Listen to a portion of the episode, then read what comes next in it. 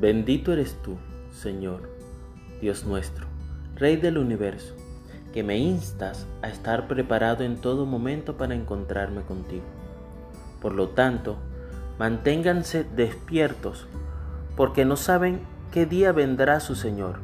Pero entiendan esto, si un dueño de casa supiera qué hora de la noche va a llegar el ladrón, se mantendría despierto para no dejarlo forzar la entrada. Mateo 24, 42 y 43. En Venezuela, por ser un país sísmico, se realizan ocasionalmente charlas sobre qué hacer en caso de un terremoto. En ellas se te instruyen sobre los preparativos que con antelación debes realizar ante tal evento. Como familia hubo un tiempo que teníamos un sitio acordado en el cual reunirnos después de un sismo.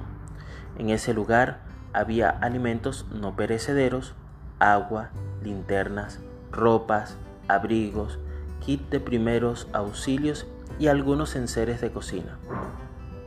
Otro aprendizaje obtenido en las charlas era el resguardo de documentos importantes en formato digital, tales como cédula, pasaportes, partida de nacimiento, partidas de matrimonio, documentos y diplomas de estudios, títulos de propiedad de bienes, fotos y otros, los cuales podías almacenar en el correo electrónico. Aún mantenemos la costumbre de tener todos los documentos importantes digitalizados y con los adelantos de la tecnología. Ahora se almacenan en la nube y puedes acceder a ellos en cualquier momento y lugar.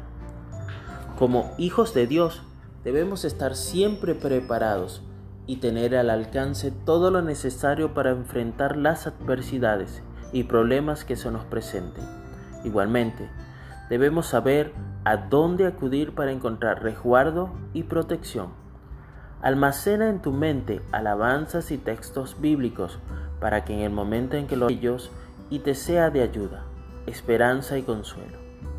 Que el Eterno te bendiga y te preserve que el Eterno ilumine su rostro hacia ti y te otorgue gracia.